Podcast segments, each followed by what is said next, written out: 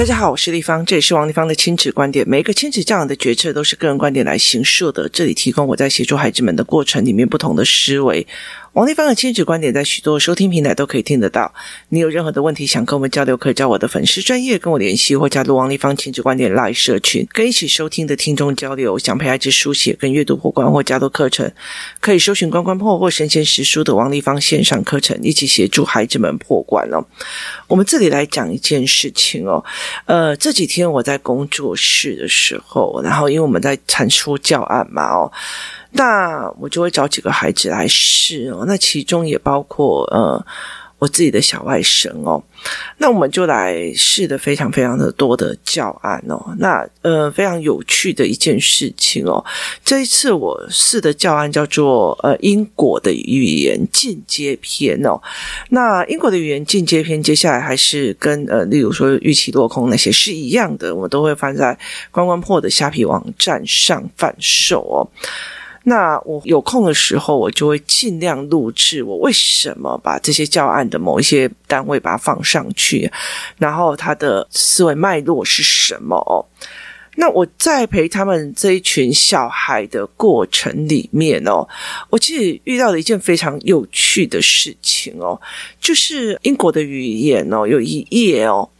呃，其实我所有的教案里面哦，我所有的东西都会从简单到让他马上知道，因为怎样所以怎样，因为怎样所以怎样，所以它是有因果性的。那后面呢，我就会放了一些所谓的呃文本啊，或干嘛，让他们自己判断哦。因为我们讲过了，跟他遇到事情可以不可以自己判断，又是另外一回事哦。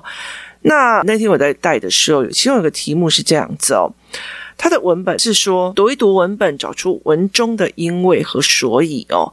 花花很过分，明明是他叫大家一起聚焦作业哦，但是当大家都依照规定没有写作业的时候，我们竟然发现他自己不但写完作业，而且还准时缴交。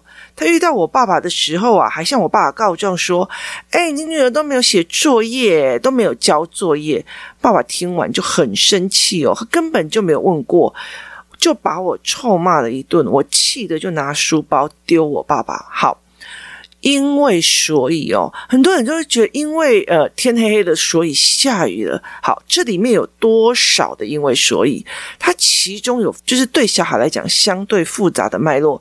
因为花花说，大家拒缴作业，那个老师太凶了，太坏了，我们大家一起拒缴作业，所以大家没有交作业。可是发现了，他明明带头了，却他自己又交了哦。那。他不但写完作业，而且还准时缴交了。那其他这一群人不就全部都是白痴吗？听他的话的就变笨蛋了嘛！哈，好，爸爸听完了，没有询问我的说法，就把我骂了一顿。我气得就拿起书包丢爸爸。好，因为这件事情，因为花花叫我们大家不要写作业，我也听了。好，我第一次被花花出卖了。好，花花还跑去我爸面前说：“哎呦，你们家小孩都没有写作业。”好。结果我又再被出卖第二次哦，所以这样一个很简单的文本，它有非常多的因为所以的因果观夹杂在里面，而我在有一部分的时候，都会用小孩子身边可能发生的事情哦，去讲这些事情。当然，有些孩子。他们对人际关系的观察非常非常不敏锐哦，然后也没有观察的习惯，所以他们不觉得他们身边有这样的人。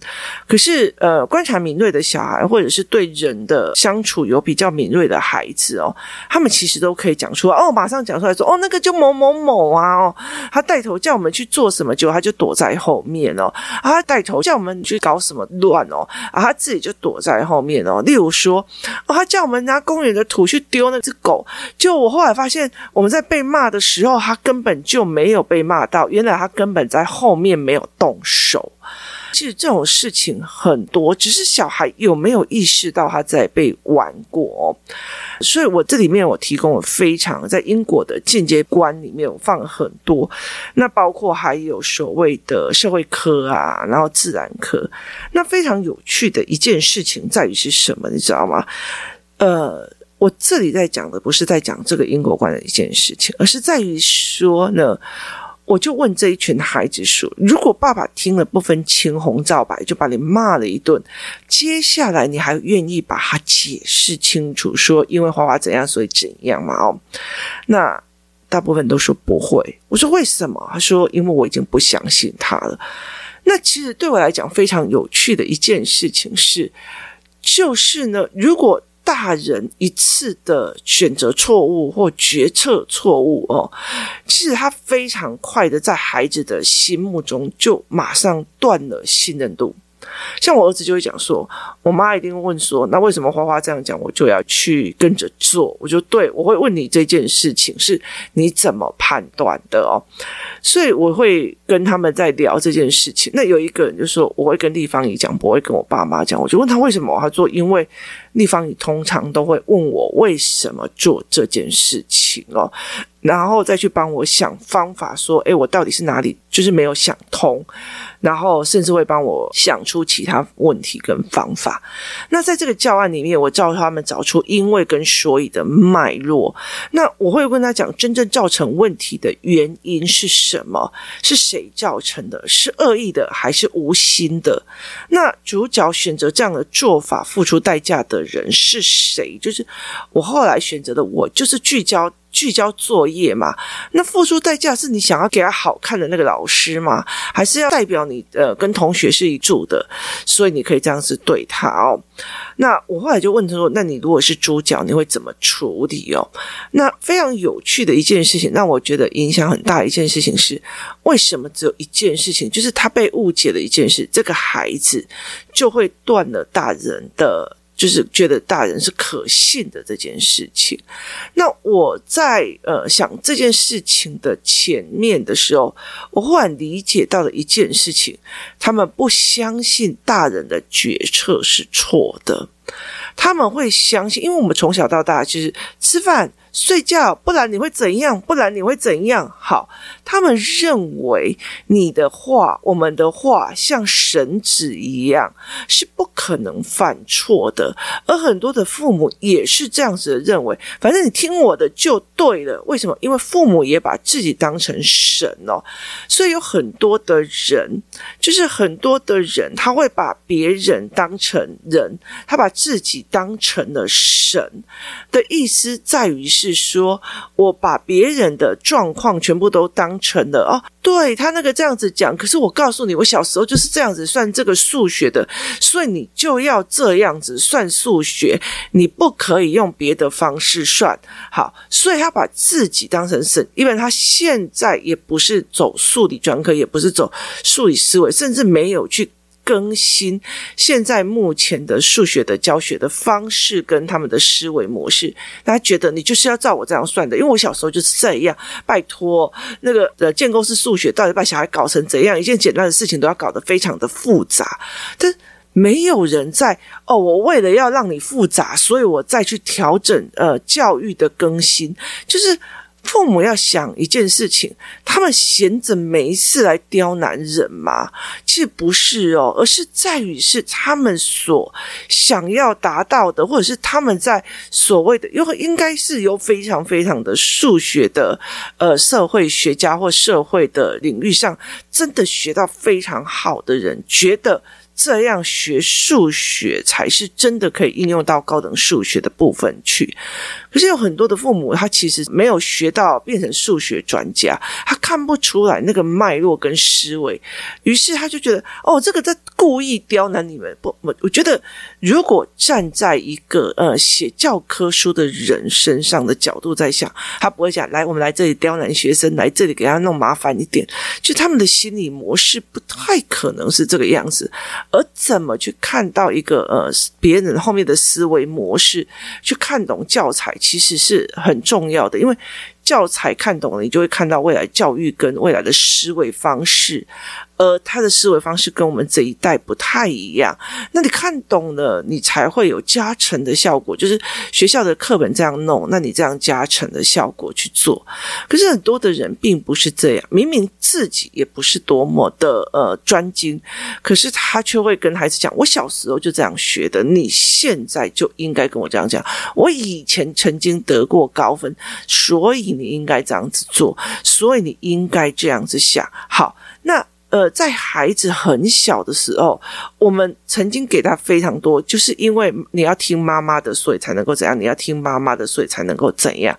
所以我们带领了孩子很多这一个方向，就是反正你听我的就 OK 的，反正你听我的就可以了。好，所以我们给他们的一种方式是，你绝对不可能是错的，所以我们给了一种多元的规矩。然后多元的样貌，然后告诉孩子，我们不可能是错误的。所以其实这产生了一个非常非常的呃重要的一件事情哦。我记得有一天哦，我不知道在网络上看到的哪一篇呃梗图，他说外国人不懂得亚洲父母哦，亚洲父母沟通法，反正你不管讲了什么，他一定会讲。我这么辛苦都是为了你，你竟然敢这样？就是只要我辛苦这件事情，你就要听我的。我这么辛苦的为了你，你怎么可以跟我讲这种话？然后另外一个就是，我当年做不到的，你要做到。就是你当年你可能就是一个呃。嗯，就是你学习都学不起来，可是你现在就一定要说，我的小孩一定要建中北医女，我一定要台大哦医学系这样子哦，就是你自己做不到的，你就是会想要小孩一定要做到哦。然后另外一个就是呃，亚洲父母的认错法，好。亚洲父母的认错，他是怎么认错的？就是呢，如果今天小孩讲的事情，你觉得他有道理，但是你面子下不去，我们就会只会讲一句：“你那什么态度啊？”了解的意思吗？意思就是说，我不跟你讲是非了，我跟你讲，你那什么态度啊？哦，没有这种态度，你就是不会听进去啊，要不然。你要讲也不会讲啊，哦，然后呢，亚洲父母道歉法，我跟你讲，亚洲父母道歉法这件事情哦，我觉得包括很多的男生，他都会在亚洲男孩道歉法跟女生道歉，就是来吃饭，要不然我们去吃什么，好不好？就是爸爸妈妈跟你吵到一个不行的，然后明明他知道错了，然后他也不会跟你道歉，他会告诉你阿伯来脚崩嘛，哦，去吃饭哦，所以其实我觉得非常有趣哦，所以。我们给孩子一种至高无上的，觉得你就是神，你就是权威哦。所以那一天，我其实在这整个教案之后，我就跟在场的那一些父母，就是我的工作人员说：“呃，你们必须要。”去证明你自己也会判断错误哦。例如说，我判断明天天气应该会很好，然后所以我准备了很多东西。你要真的一起去准备，然后就明天下大雨，哎呀，我判断错误了，那你可不可以原谅我？然后或者是说，就带他们去玩那个什么夹娃娃机，要我判断那个怎样怎样，我一定会把它夹起来，然后我判断错。哎呀，我判断错误了，你可以原谅我吗？哎呀，我判断错误了，你可以怎么样吗？所以，其实在，呃，我的女儿或者是我的儿子，并不会觉得我说的话就是完全的神职哦，因为他们常常会知道妈妈有时候会判断错误，然后我就会再去干一些蠢事哦。例如有一天杂志来专访的时候，工作室里面的妈妈把工作人员的小孩带出去玩，那他们带出去玩的时候，刚好我女儿那天要回学校去办一些事情，于是他就找了两个，就是呃。他的好朋友，然后一起过来帮我们带小孩。那一起带小孩的时候，他们就一起去了，从乐园玩得非常的嗨，这样子哦。那我就预期说，我四点多去接他们，然后五点就可以把他们接到所谓的鬼店，因为我们想要去呃去看一个鬼店餐厅这样子。那后来就是我们工作人员就约好，就是要一起去，结果那个鬼店。不接受那么多人，就是他那个状况跟态度，就是在维持鬼店的品质，阳气不能太重，所以后来我们就不能去了嘛。那呃，可是那几个国中生已经把很多的功课啊、干嘛都就是把一些后续的行程都停掉。那我就说好，那我预计大概五点带你们去，然后可能带你们去看夜景啊，或者是带你们去干嘛？我开车过去。结果后来我就说，那你们要回来的时候再告诉我。他们回来的时候晚上九点，我才知道说，原来就是儿童新乐园暑假期间开到晚上八点。好。这都是我的沿路的判断错误，所以我就说啊，不好意思啊，我判断错误了哦。本来以为我还有时间可以带你们去呃山上看夜景啊，吃什么东西。谢谢你们今天帮我们带孩子哦。可是我判断错误的，他说没关系啊，我们也玩得很开心哦。所以其实在这整个过程里面哦，我就会用这样子的方式去让他们理解。他们到底在做什么，或我们正在做什么？我也会判断错误。有一些事情，每个人都会判断错误。所以在这整个过程里面，我会开始累加这样子的经验，就是父母判断错误，我判断错误。哎呀，我觉得零零五零哦，会会长就会开始大崩盘哦，或或者是在某一些事情里面，你就是让他说我预期落空，也是这样子的概念。好，我判断错误了，不好意思，对不起。这在做什么一件事情哦？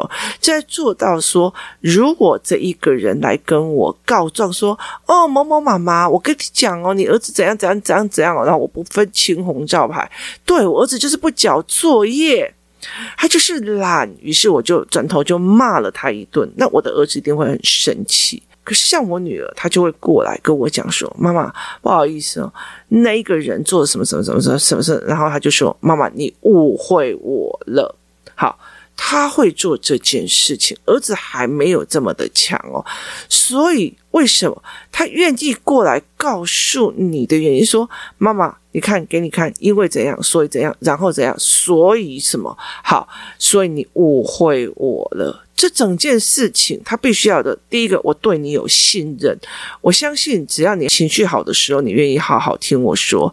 第二，我相信你会道歉，如果我证明给你看，你会道歉。第三，我相信妈妈有时候会判断错误，她只是被别人误导了，对。误导这个概念也要有，也意思就是说我妈妈只是被人误导了，所以我必须要跟她沟通。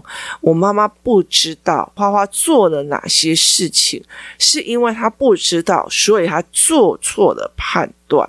好，因为不知道而做错了判断，我是怎么教的？例如我的孩子常常会来跟我讲说：“妈妈，那一个人啊。”就是那一个人，为什么这明明是红色，他为什么讲黑色？然后我就说，因为他不知道，所以他下错判断。他就说，怎么可能一个那么大的人他不知道？我说，有可能是他的眼睛是色盲，所以他没有办法判断正确的，没有看到真正的红色。然后就说，哦，那我知道了，因为他不知道，所以判断错误。好。因为我不知道花花跟你之间的关系，所以我判断错误的几率就会很大。好，因为我不知道考试是怎么样的进行，所以我判断错误的几率也很大。因为我不知道你怎么想的，所以我判断会出错的几率也非常非常的大。所以在这整个过程里面，是一个判断几率的问题。我有多少的东西，我就可以去做判断。可是当妈妈，我又没有跟你进去学校，我不知道你的所有一些事情，所以我的判断会出错，其实是非常非常正。常的，当我判断做错了，我误会了你了，我觉得你这样做错了，我用我自己的价值观在绑架了你的好。我如果知道我用我自己的价值观在绑架别人，我还愿意去绑架他，那个是我的错。可是我不知道，我判断错，我没有这个逻辑的时候，好，孩子愿意不愿意跟你说？那当孩子愿意说。妈妈，我告诉你，我证明给你看，这里怎样，那里怎样，那里怎样，那里怎样。所以你刚刚误会我了，是因为花花叫我们全班要做什么事情，为了要呃怎么抵制什么哪一件事情，所以我们大家都做了，可是只有花花没有做，他带头他还没有做。那我当初判断是，如果我不跟全班一起这样做，我有可能变成最不合作、被排挤的那一个人，所以我当下选择了。我要跟他们一起，大家一起都不要写作业。那后来才知道我们被骗了，然后他竟然还敢跑去你们面前告状，说我都没有写作业。那我觉得这个人的人品不行哦，带头了却叛徒，然后还要去卖乖。那我就说 OK，那我就会知道这个孩子遇见了什么事情，而我又该怎么处理。例如说，带他看人品，然后看他看观察，原来他看得懂，他被设计了。然后最重要一件事情是，当他这些都完成了之后，我会觉得说好。那如果同样的情境，你怎么做？在这个文本是花花很过分，明明是他叫大家一起聚焦作业，但是当大家都依照规定没有写作业的时候，我们竟然发现他不但写完作业，而且还准时缴交。他遇到我爸爸的时候，还向我爸告状说我没写作业没交哦。好，在这一个概念里面，我又跟孩子讲什么？如果你是你，你会怎么做？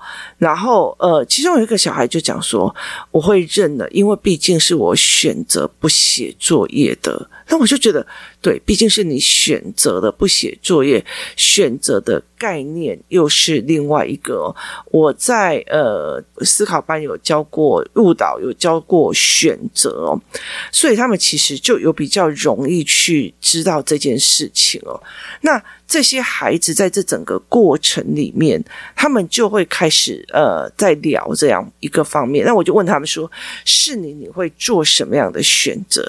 因为很多人就会跟我讲。说我也要写，我为什么要听他的？我说对，可是你们想过，如果当天真的所有人都没有写，那你怎么办？好，就是真的，因为班上如果真的大家很清楚的一件事情，就是大家讲好了一起要做的事情，结果你没做，好，那你会呈现什么的样貌？那我觉得大家在很多的呃团体里面待过，都会清楚这一件事哦。所以后来我就在跟他讲说：“那你们怎么办？”那他就讲了一句话说：“哦，那呃，那就不要写。”好，那我说：“那如果不要写，就只全班只有你听，那怎么办？”那于是我们就开始在讲，然后后来有一个人就问我说：“那地方你会怎么处理？”我说：“我应该会写。”然后再把它放在书包的最底层。如果大家都没写，我也就不要交。就是装作没有带来就好了。如果大家都有写，那我就赶快交出去。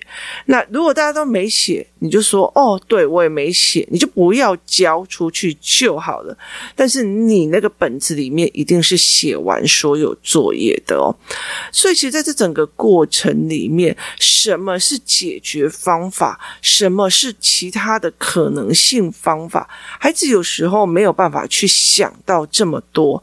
但是我觉得可以去讨论，然后可以让他们觉得说：“哎，你们为什么不想要跟父母说？你们遇到这件事情，这件事情明明就是带头的去做一些事情，一些犯罪，一些干嘛的事情。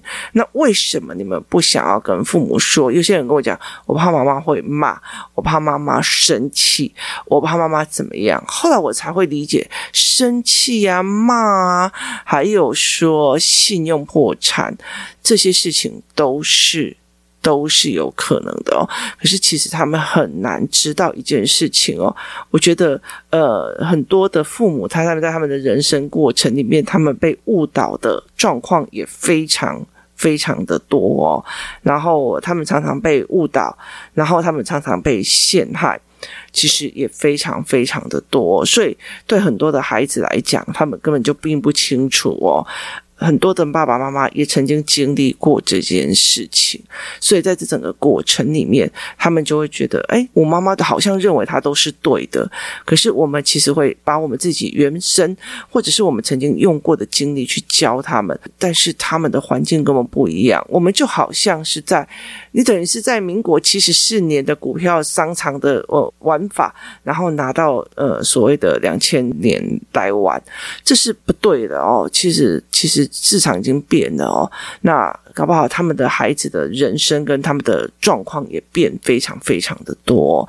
那所以其实后来我在这整个案例里面去跟孩子们在讲说，其实。大人也是会判断错误的，所以在这个教案里面哦，就是呃关关破的因果间接的教案里面哦，这是第十四页吧的这个教案，我们在讨论的过程里面，我延伸出来的一件事情是，大人在很多的事情，只要一次误会，其实我们被孩子就是打入了不被信任的那一区，很大的原因是因为。我们从小到大要孩子听我们，听我们，我们把自己当成神哦，所以当神一犯错的时候，我们就会被怨恨，因为他会误以为我们不可能犯错，我们犯错都是故意想要羞辱他跟刁难他。意思在于是说，当这个爸爸完全没有任何问过自己小孩的意思，就去骂小孩的时候，他会觉得我爸爸就是故意的，我爸爸就是跟他一伙的。而不是觉得我爸爸，呃，是资讯不明确之下做出来的判断，所以我必须要跟他讲清楚，因为我爸爸也是有可能在资讯不明的状况里面做了判断错误的行为。而当你在做这个过程里面，我常常会跟孩子道歉说：“对不起，妈妈在。”资讯不明的状况里面做的判断错误的行为，所以在很多的时候，我常常会问我的女儿讲这件事情：如果你需要我这个做家长的角色出去讲话，或帮你做某些事情的话，请你告诉我。如果我有我可以帮的话，我帮你；如果你觉得你可以自己解决，觉得妈妈去做，因为我看不懂，而导致反而越做问题越大，那话越难听哦，那就不需要了哦。还有很重要一件事情，真的错误的呃资讯导致错误的判断，导致你证明我自己是一个凡人会犯错之后，也要学会跟孩子道歉。今天谢谢大家收听，我们明天见。